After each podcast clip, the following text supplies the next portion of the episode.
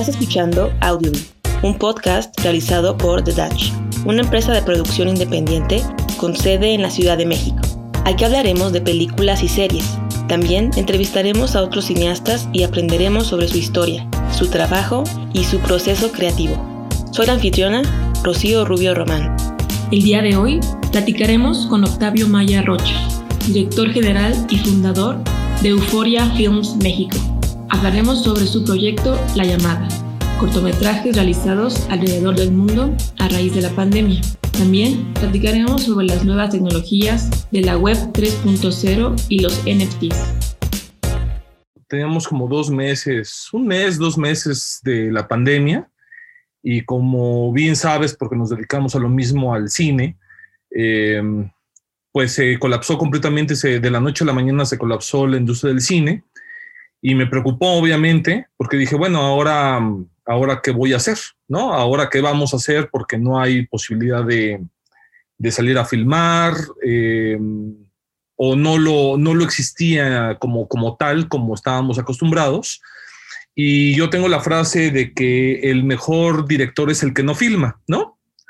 Es, eh, lo digo de forma irónica, obviamente, ¿no? Es eh, un director, pues tiene que estar, aunque sabemos las dificultades por, por estar haciendo proyectos, no es, es como otras profesiones, no filmas diario, no escribes guiones de largometraje ni guiones en general, este, no, no, no vas al baño y, sacas un papel y sacas un guion, sino que son procesos que toman meses, años, eh, incluso a veces décadas, dependiendo del proyecto. Entonces, bueno, me preocupa mucho esta situación y yo ya había hecho un cortometraje que se llama justamente La llamada en el 2017 con una actriz finlandesa que se llama Anna Isten. Este corto lo hice para Nespresso Talents. Em, no quedó, no, no, no, no quedó, este, o sea, vaya, no pasó absolutamente nada con el corto, pero me parecía que, que la idea tenía, tenía más potencial y de pronto me acordé, dije, bueno, ese corto lo hice a la distancia, lo hice entre México y Los Ángeles. Eh, Anna Eisten es una, es una buena actriz finlandesa, de hecho ha trabajado con Maki Kaurismaki y, es una buena amiga, entonces eh, tenía yo la, digamos, la, la, complejidad de que este proyecto tenía que detonarse con, principalmente con amigos, con gente talentosa, con, con gente de buena voluntad, porque eh, no había forma de conseguir ningún tipo de, inversión eh, de momento, ¿no? Eh, yo nunca me he negado a, retribuir el trabajo de las personas, pero sí, en ese momento, pues tú también sabes los procesos, tú planteas una idea y empiezas a mover los fondos y te puedes, o sea, el, proceso de una película en general, para quien no lo sepa, pues es escribir, te puedes tardar uno o dos años para escribir, eh, lo que te tardes en levantar, dependiendo de tus habilidades y de tus contactos y de la situación económica que se está tratando y el tipo de película que estés abordando. Y eventualmente, pues el tiempo de, producción y de postproducción y de, de, incluso de exhibición, que también toma su tiempo. Entonces, eh, em, retomé esa idea le hablé a, eh, comencé con, con, Gabriela Vergara, que es una buena actriz venezolana que ha hecho cosas un tanto comerciales y que en su momento me tocó trabajar con ella, no directamente como director, yo estaba haciendo un detrás de cámaras cuando la conocí y, y de pronto eh, la película en la que la vi, pues me parecía también un poco, pues como desaprovechada, entonces eh, fueron como muchas cosas en el proyecto y la idea surge bastante básicamente de, esta situación pandémica que estábamos viviendo, que estamos pues ahora apenas terminando finalmente.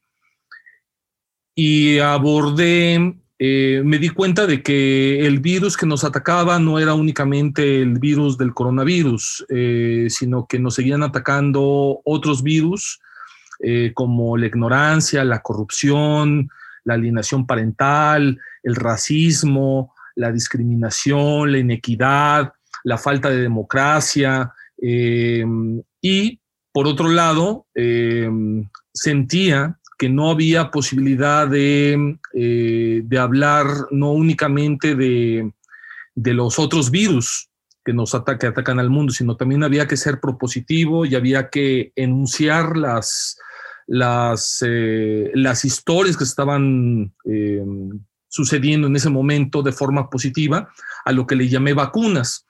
Y a las vacunas, pues abordé, por ejemplo, la llamada Nueva York, que es el valor del arte, el valor de los libros, el valor de las películas durante la pandemia, de cómo nos salvaron la vida, de cómo le salvaron la vida de no volverse locos a más de uno.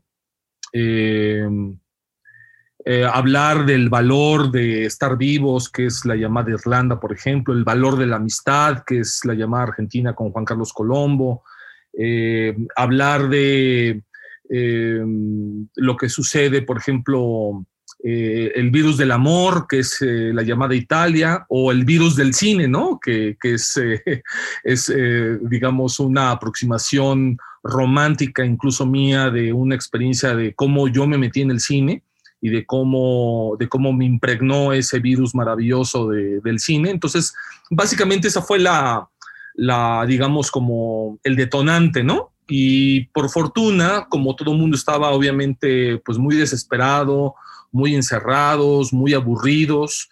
Eh, corrí con la suerte de que contacté a varios actores, ¿no? Fui ahora sí que conectándome con diferentes personas eh, alrededor del mundo, algunos que conocía, otros que no, otros que me recomendaron. Y esa recomendación, eh, digamos, a lo que le siguió de la llamada Cero con Gabriela Vergara, le siguió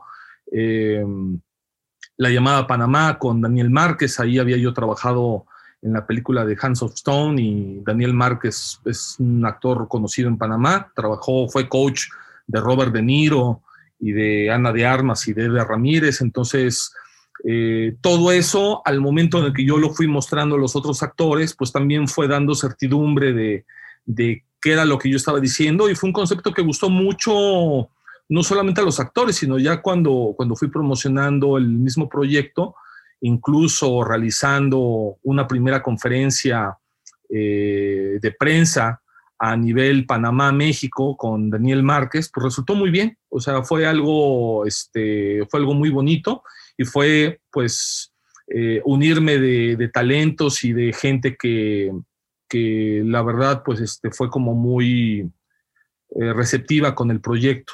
Eso es básicamente, y bueno, y lo titulo finalmente la llamada 2020 porque es, eh, son videollamadas, son videomensajes que hablan de estas situaciones que van viviendo los diferentes personajes. En muchos de, estos, eh, de estas historias, pues están, yo le llamo el plano Lumière, ¿no? Es, eh, nos vamos al, puedes ver una simplicidad, pero también una, una situación que, que, fuera de lo simple, pues tiene, su, tiene sus complejidades porque estás hablando de, de, historias que se hacen. Yo no, yo no escribí las historias hasta no tener los actores, que también tiene su complejidad a la hora de contactarlos, porque hablas con un actor y, el actor te dice, y bueno, ¿y de qué va la historia?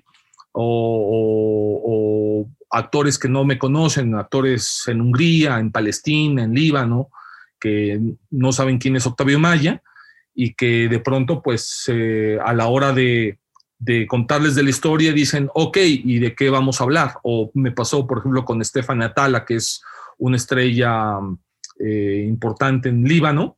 Eh, ella de pronto me dijo, no quiero que se hable de la explosión de, Beirut. Y le dije, es que justamente esa es mi idea, ¿no? Esa es justamente mi idea. Le dije, permíteme escribir el, o sea, ok, ya sé que, ya sé que tengo la posibilidad contigo, déjame escribir el guion y una vez que leas el guion, sé que te voy a convencer.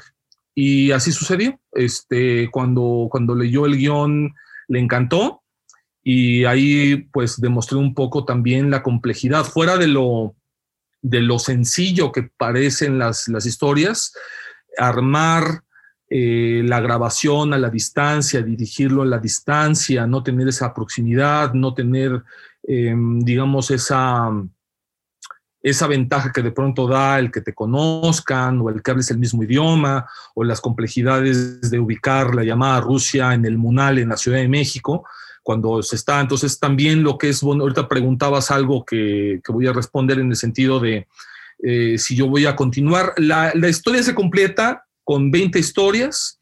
Ahorita nada más me falta Francia, me falta Nueva Zelanda y me falta China, que es la que cierra. Eh, y estas historias se van, eh, digamos, complementando, se han ido complementando y el valor de las escribiendo y la complejidad de las escribiendo al, al paso que voy desarrollando cada llamada, tiene que ver con que se nota también la progresión de la pandemia y qué fue pasando después de la pandemia. Entonces, esa es un poco, eh, digamos, la, la situación que se vive con el proyecto. Y bueno, pues es, es, una, es una historia que se va, este, eh, se va complementando con, con, respecto a muchísimas otras, este, a muchísimas otras cosas, ¿no? Entonces, eh, es, es, un poco el, digamos, el, el, sentido, la razón, la motivación y ahora sí que la proyección que se está teniendo con, con, con el proyecto una nueva situación que ha, que ha nacido, vaya, a raíz de la, de la pandemia, es que, como tú dices, afectó no solamente a la industria del cine, afectó a muchas profesiones. Y yo creo que lo que es el virus, vaya, la pandemia se transformó, ya estamos en un momento ya que le llaman ya virus endémico. Yo creo que muchas personas ya aprendimos a vivir más dentro de nuestros hogares, a quizás salir menos y trabajar más desde casa. Yo creo que más adelante se puede ver una transformación en el sentido de que más cine se va a hacer así, como de forma, lo digo así como caseras, sin tener una intención despectiva, sino porque ya aprendimos pues a trabajar y a colaborar y a hacer proyectos desde casa. Y yo creo que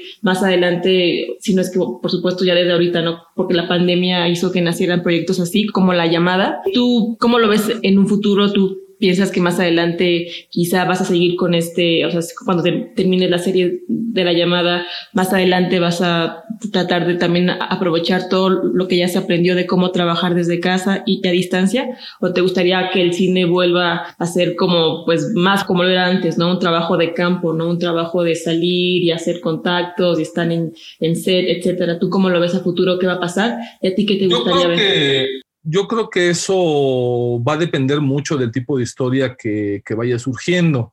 Eh, yo creo que en el concepto de la llamada, o sea, si hay, algo muy, para mí, algo que me cambió radicalmente, incluso lo, lo expresé también en los medios, eh, y lo dije así tal cual, la llamada me reinventó como cineasta, ¿no? Porque es, es sí poner todo este conocimiento y, tratar de pues de ser, eh, de jugar con las emociones, ¿no? Este, en algún momento tuve la oportunidad de trabajar con Robert Redford y yo le preguntaba eh, cuál había sido como eh, en su primera experiencia como director, cuál era como la recomendación más importante, ¿no? Y entonces me dijo, tienes que aprender a saber manejar las emociones y sabiendo las emociones vas a tener el control de la historia. Y eso fue un poco lo que, lo que he tratado de hacer en mi carrera Em, y lo que traté de hacer con, con, la llamada, porque hay, hay temas muy sensibles, hay temas donde, por ejemplo, me gusta mucho el concepto de la llamada Bolivia, que habla de la corrupción, habla de la destrucción de la chiquitanía, eh, que es la Amazonia boliviana. Eh, y lo que me parece muy interesante del proyecto, fuera de la sencillez y de este plano Lumière, hay, hay, ha habido de todo también, ¿no? Hay gente que, que lo critique, que no, no, sé, ¿no? No sé cuál es al final la posición, eh, pero dicen, es que eso no es cine. No, perdón, los hermanos Lumière hacían exactamente, eh, los hermanos Lumière ponían una cámara frente a una fábrica y eso fue el inicio del cine, ¿no? Entonces yo me voy a la base también con una situación eh, muy compleja porque sin tener presupuesto, sin tener, em, obviamente, mis trabajos, es decir, este soy yo, esto es lo que he trabajado. Obviamente, conforme vas avanzando en los proyectos, eh, como platicaba, vas mostrando lo que vas haciendo. Y entonces, claro, a la gente ha sido como muy, les, les ha parecido como muy interesante el, el concepto. Y claro, para mí es mucho más rico, el, o sea, como, como ese concepto creo que estuvo bien, eh, que me abre la posibilidad de trabajar con otras personas en otras partes del mundo. Esa es la parte maravillosa del proyecto. Eso, es lo que, me, lo que me arrojó, eso es lo que me regaló y eso es lo que, lo que pretendo seguir aprovechando pero hay que escoger bien las, las, este, las historias. En el caso de la llamada Bolivia es un plano secuencia, es una, es una historia que se va, se va desarrollando en plano fijo y va, va desenvolviendo una historia y va, el, el personaje te va contando cosas y al final hay una situación que te revela que, que ese es como también incluso hasta hay una combinación de géneros. Entonces ahí ya viene lo que, lo que yo les decía a los actores, es que yo aspiraba fuera de la simplicidad de la historia a no solamente manejar de cierta forma las emociones, sino tener interpretaciones, o sea, la herramienta principal era la interpretación.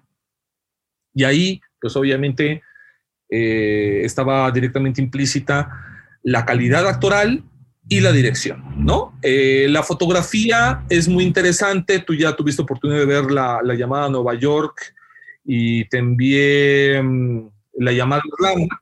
Eh, ahí son dos momentos diferentes, ¿no? Es eh, la llamada a Nueva York es un momento de encierro absoluto entre México y Nueva York, el valor de las artes, tres artistas importantes, Robert C. Ford, un poeta dadaísta, es el poeta de Wall Street, eh, está Jim Prisker, que es el orquestador de Matrix Resurrections y colaborador muy cercano de Tom Tickberg. Eh, Cloud Atlas, eh, creador de la serie Babylon Berlin. músico excelentísimo y ecléctico a todo lo que da.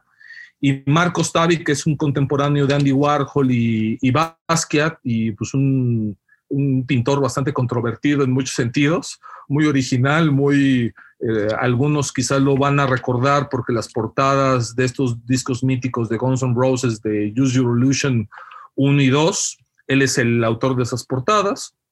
Entonces, pues de pronto te pones con estos monstruos y, por otro lado es, en fijo, eh, em, lidié un poco con, una cámara que la hace Fred Harper, que es un ilustrador famosísimo en Estados Unidos, eh, que ha participado en exposiciones en el MoMA, en fin, ¿no? un, un artista muy, muy, muy importante, que no es fotógrafo, entonces aquí te pones a trabajar y aquí el reto de trabajar con no actores, con personas que están, por otro lado, vinculadas al arte, al, cine, al teatro, a la ilustración, a diferentes disciplinas.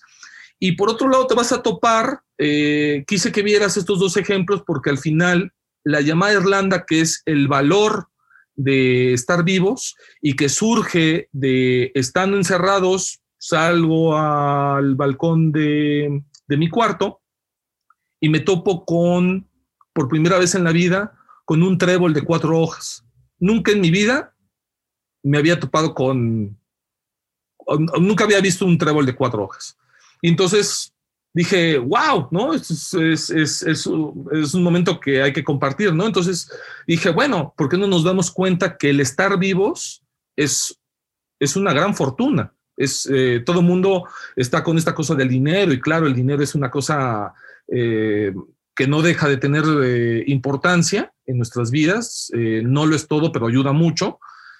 Y de pronto, también a la hora de empezar a abordar eh, la historia, hablo con Sheila Ríos, una ex vocalista de, de Maná, y me platica de, ella es de origen irlandés, me platica de un director mexicano que ella conoce que vive en Irlanda, en Dublín, y ahí nos conectamos, hay otro momento en Irlanda, se empieza a desconfinar, ya pueden salir, pero con, con, con este con todavía con cubrebocas y ahí también corro con un poco de suerte porque yo ya había estado eh, visitando Dublín hace un par de años, entonces lo que también trabajé con este proyecto es que yo le decía a los actores, muéstrame tu espacio, ¿no? Tu departamento, complicado, porque de pronto pues hablas con una eh, Stephanie Atala, había una situación de una alberca y por ejemplo yo le, pido, eh,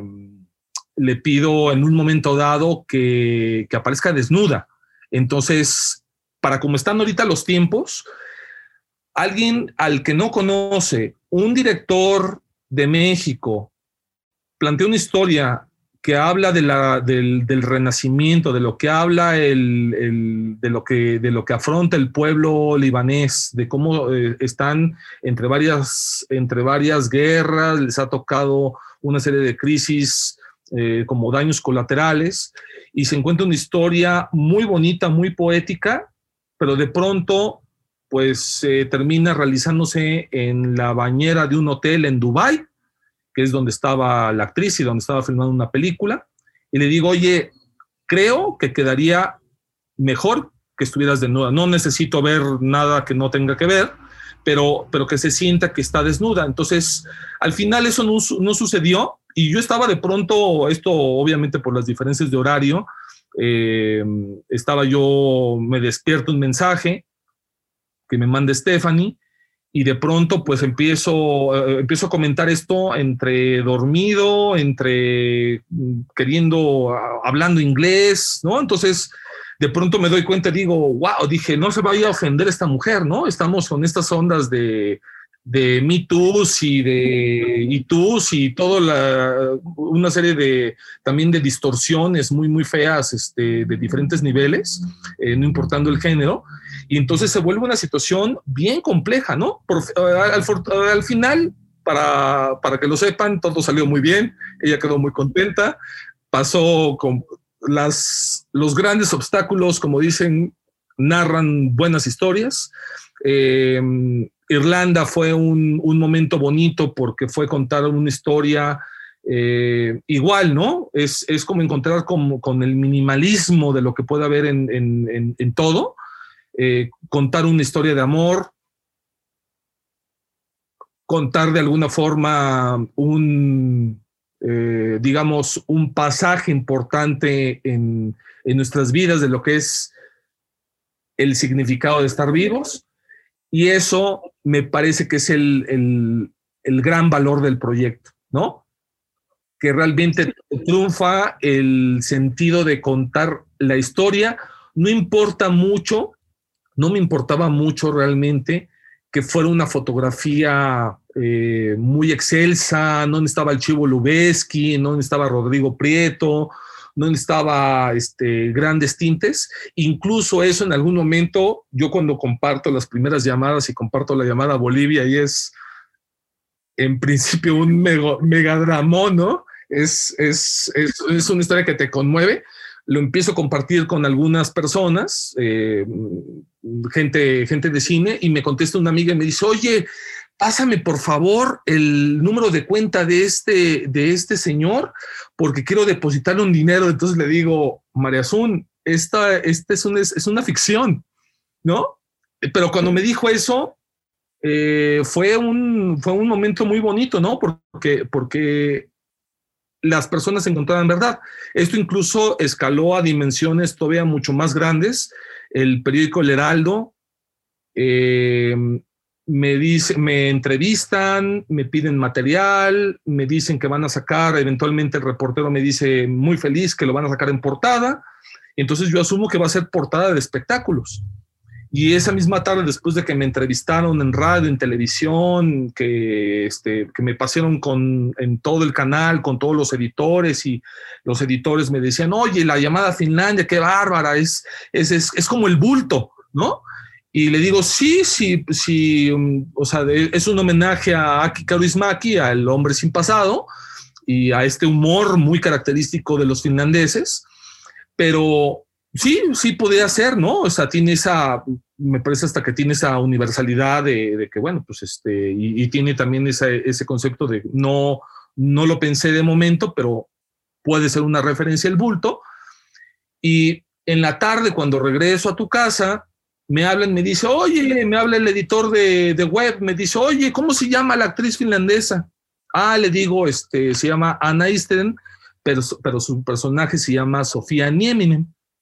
Y me dice, ¿cómo? Eh, ¿Cómo que Sofía Nieminen? Sí, es el personaje de, o sea, Anna Eisten es, es la actriz, su personaje se llama Sofía Nieminen y esto sucede. No, pero ¿cómo? Es que estos son, son ficciones. Le digo, sí, claro, por supuesto. Si lo platiqué en las, o sea, si lo he venido platicando desde hace una semana y hoy que me entrevistaron.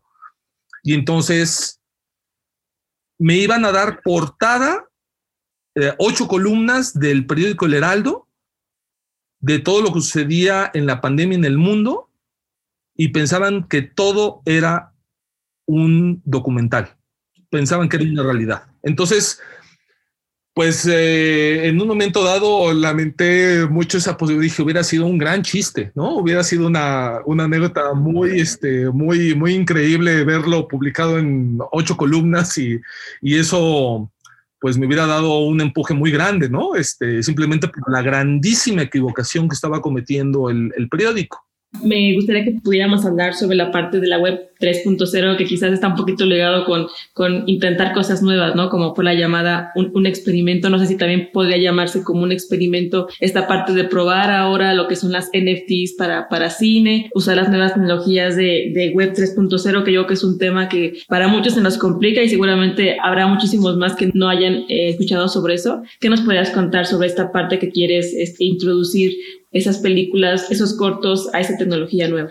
las complejidades no desaparecen, ¿no? Esto es como, es como los videojuegos, ¿no? Ya pasaste del stage 1 y vas al 2 y vas al 3 y, y siempre es como el reto de, de brincar. El cine es igual, eh, uno es como la piensas, otra como la escribes, otra como la editas, otra cosa como la, eh, como eh, estas complejidades que es la distribución y la promoción. En la promoción y en la distribución yo tengo una historia de cine independiente eh, como distribuidor de En el Hoyo de Juan Carlos Rulfo, de Erendira Kikunari de Juan Mora Catlet y de Cumbia Callera de René Villarreal.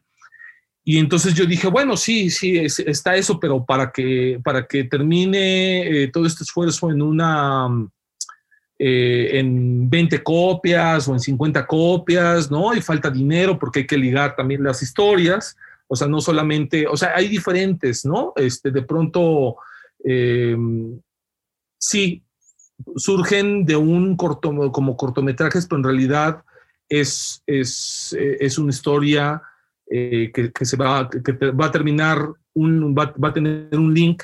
Y entonces, eh, curiosamente, tenía yo una relación con una pintora abstracta eh, había estado yo ayudándola con, con, sus, pinturas y viendo esta situación pues terrible, ¿no? De, que las galerías te cobran fees muy grandes. Entonces dije, bueno, pues este, los NFTs, entonces veo en Instagram una plática, me acerco y entonces pues también empiezo a visualizar que, que no solamente es, es una cuestión de, de arte como tal, sino también puede ser la música, puede ser el cine, eh, y entonces ahí se abre un panorama muy interesante porque estamos ante la posibilidad que, sobre todo en los países latinoamericanos, apenas se está descubriendo, y que es poder tener un NFT de un cortometraje, poder eh, eh, obtener una serie de ingresos. yo lo que hice con mis actores, con la llamada 2020, sí fue ser como muy claro, decir, mira, ahorita no tengo presupuesto, pero yo no me niego a pagar. Entonces, eventualmente, pues conseguiré una plataforma, no sé cuál sea, se estableció un, un contrato y entonces de las ganancias que se generen, pues vamos a partes equitativas eh, para, para, quien participó. Y esto no importa si es eh, algún técnico, el talento o el director y el fotógrafo. Y bueno, pues este, la parte que digamos que lo facilite es que pues yo hice muchas veces el, el, trabajo de, bueno, ahora sí que todólogo, ¿no? Este one man show, editor, fotógrafo, director, productor, este, guionista. Y bueno, dependiendo también de las regiones, pues ya se iban eh, adhiriendo, como sucedió, por ejemplo, en la llamada Hungría, que sí fue un crew muy grande este, de personas. Y viene esta parte del NFT, que para quienes no lo sepan, el non-fungible token, un, eh, digamos, un archivo digital eh, que, no, que no es falsificable, que tiene la ventaja en la Web 3 que es completamente transparente, pero que tiene un detalle muy importante. Eh, en la creación del NFT, tú puedes dividir ganancias y esas ganancias son transparentes. Los NFTs son contratos, smart contracts que son transparentes. Si yo gano dinero y yo determino porcentajes de ganancias para mis actores y para todos los involucrados, no es de que yo diga, híjole, ¿sabes qué? Pues la verdad es que me dieron, me dieron nada más 600 dólares y pues nos vamos a, creo que pues nos vamos a poder ir a comer unas hamburguesas y pues qué padre hacer cine, ¿verdad? Está, está bien bonito, ¿no? Esa posibilidad es, es, es, este, es grande, pero si por otro lado el proyecto tiene una buena aceptación y, y obtiene ganancias superiores a esto que estoy yo comentando, no es de que yo digo que el proyecto ganó poquito, regular, mucho, o nos hicimos de pronto millonarios, ¿no? Eh, y también esta idea de los NFTs de que de la noche a la mañana te vas a hacer hipermillonario, no es así. Eh, la clave es las comunidades. La, la clave con la Web3 es cómo se vinculan los proyectos a las diferentes comunidades y cómo esas comunidades son completamente verdaderamente participativas. Si nos vamos a los ochentas, eh, vamos a tener esa misma visión, pero sin estos grandes ingresos, ¿no? En los ochentas las cooperativas eran, eran la forma de hacer cine en México. No había, se hacían, si acaso, en los mejores años, ahí por el 2000 que trabajé en el IMCINE, se hacían 10 películas, cuando mucho. Hoy se están haciendo de 150, 160, más o menos. Ahorita con pandemia igual eso se, transformó dramáticamente, posiblemente se redujo, pero con el blockchain, con el Web3, esas posibilidades se amplían y tenemos la posibilidad de generar, de desarrollar y de distribuir nuestros proyectos a través de plataformas completamente transparentes y que dependiendo de las comunidades, eh, en el caso de la llamada, es atractivo porque, porque tengo un talento eh, literalmente internacional eh, que abarca los, todos los continentes. Eh, tengo continente africano, europeo, asiático y americano. Y australiano, que es el que falta, ¿no? Este, todo lo que es Oceanía, ¿no? Este, aunque ya lo tengo una parte, ¿no? Ya tengo la llamada Australia, aunque me falta la llamada, la llamada Nueva Zelanda. Entonces, todos tus actores tienen eh, muchos seguidores, miles, algunos millones.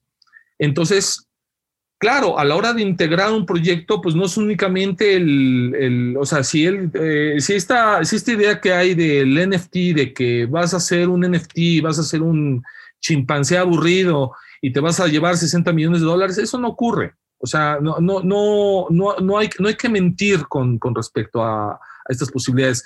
Lo que sí es, es cierto, y es una posibilidad, y es una enorme posibilidad, es crear estos archivos, eh, poder tener ganancias chiquitas, grandes, regulares, y dependiendo de cómo se promueva eh, no solamente mediáticamente, sino también internamente, en la creación de, comunidades, en que esas comunidades, o sea, estamos hablando también de un cambio de mentalidad. Si aquí estamos, eh, de, pronto lo que estamos viendo hoy día, lo que, lo que es la transformación de también estos sistemas, es el concepto de liderazgo. Aquí nadie es líder, aquí es un trabajo comunitario, el cine es comunitario y creo que también en eso se empata el concepto y poder lograr que esas diferentes comunidades, tú, tú perteneces a una comunidad del CCC, tú perteneces a una comunidad de, de, mexicanos, eh, hablas, eh, por ejemplo, con algunos en el caso de la llamada Irlanda, ¿no? Que, el fotógrafo es un director también de origen mexicano, vienen mucho a México a filmar. Entonces, pues te acercas a las embajadas y dices, oye, pues conéctame a toda la banda mexicana, ¿no? Entonces, empiezas a armar todo un circuito de gentes que pueden participar, que están participando y que se van conectando con los proyectos y con la necesidad de decir, oye, pues yo quiero ser parte de esto, porque es la primera vez en el mundo que ocurre verdaderamente. Tú puedes ver y están los testigos de, de toda una serie de materiales y de, opciones que se pueden dar, de beneficios, de detrás de cámaras, de acceso con los actores, ¿no? De una serie de beneficios que no solamente es per se el concepto de, del, del arte digital o del, de, esa, de ese material creativo, de ese contenido creativo digitalizado, sino que se amplían las posibilidades, ¿no? Entonces, yo sí te puedo decir con, con la experiencia que en su momento yo abrí una puerta muy grande con En el Hoyo. Eh, me acuerdo que en la, la premier de En el Hoyo, Pedro, el desaparecido Pedro Hernández Jr., me dijo, eh, qué valientes, ¿no? Porque nos habíamos, habíamos ido inicialmente al Festival de Guadalajara, yo le había presentado a Juan Carlos Rulfo a todos los distribuidores, porque yo anteriormente a, dedicarme de lleno a, a, la producción, a la escritura y a la dirección de cine, fui crítico de cine, tuve programas de radio y televisión, conocí a todos los distribuidores, fuimos a Guadalajara, se los presento, y lo que le ofrecían a Juan Carlos Rulfo era dos copias en 35 milímetros y 20 mil pesos. Ese era lo que, lo que le habían ofrecido para distribuir en el hoyo que acababa de ganar el premio mayor de documental en Sundance. Entonces era dramático. Al final yo establezco una, una, como le llamé, una distribución itinerante, una distribución artesanal que partía de la Ciudad de México y, y de ahí íbamos eh, sacando las copias y mandándolas a, a, los, a, las principales plazas de todo México. Y pues eh, eso, eso sigue ocurriendo. Ahora se facilita por la, por la era digital, pero de pronto dices, bueno, eso está complicadísimo, porque si tú no entras con Cinépolis, si tú no entras con Cinemex, estás perdido. Y hay una serie de reglas, ¿no? Este, muy precisas y que no todo el mundo conoce. Entonces, nuevamente la web 3 abre, abre, esa posibilidad de decir, oye, aquí tenemos un archivo y entonces, bueno, pues todos los que trabajamos tenemos que crear esa comunidad, crear esos, esos conceptos y poder ah, lograr que, que ese material además se difunda, que también son parte de las artes que yo realizo en el día a día. Y esa combinación es la que permite, no el éxito, pero que, que el proyecto esté soportado con, eh, con una plataforma y con conceptos muy sólidos que le permitan una visibilidad y que le permitan una cobertura y que permitan hacer pues eh, de un proyecto que, que, por fortuna se logró con cero pesos, con voluntad, con, con ganas, con ánimo, con espíritu, con mucho amor, y al final lo que, lo que genera es ganancia, ¿no? Entonces, eh, cuando estás viendo hoy mismo la película de Northman, que es, eh, todo el mundo habla que es un peliculón y sabemos de Roger Eagers, ¿no? Es una película de arte de 90 millones de dólares y que desafortunadamente no conectó en taquilla, ¿no? Y ahorita también toda esta, esta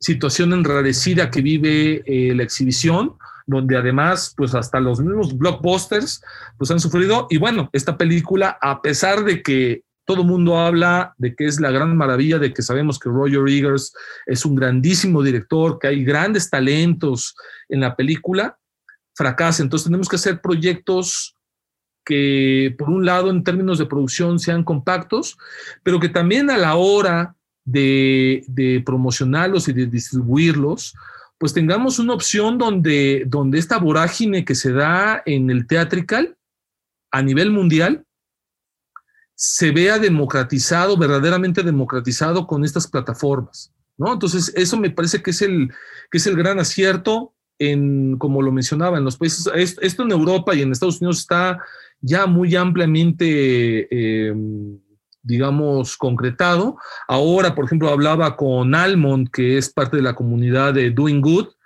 y me decía, me ponía un, caso de, artistas cubanos que por la crisis cubana y también por la crisis de la misma guerra ucraniana, pues eh, obviamente no tienen ingresos. Entonces, para ellos es una super oportunidad como artistas crear NFTs, porque además, para todos aquellos que, incluso en México, que tienen una dificultad por una razón económica, por una razón de ignorancia, que no puedan crear, que no tengan los elementos para, para, para solventar una cuenta bancaria, el blockchain te la permite, ¿no?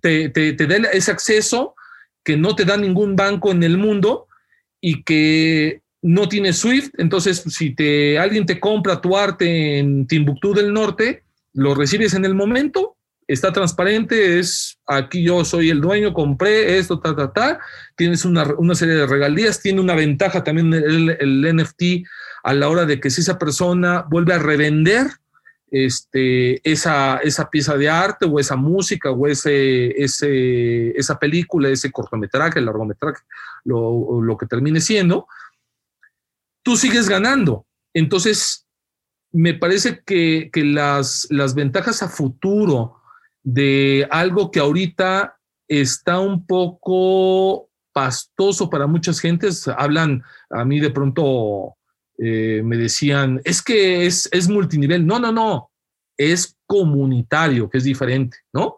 y hablas de que conforme, esa es la clave y eso, y eso quiero, quiero especificarlo y quiero enfatizarlo, que la clave de todo esto, el éxito está en la comunidad.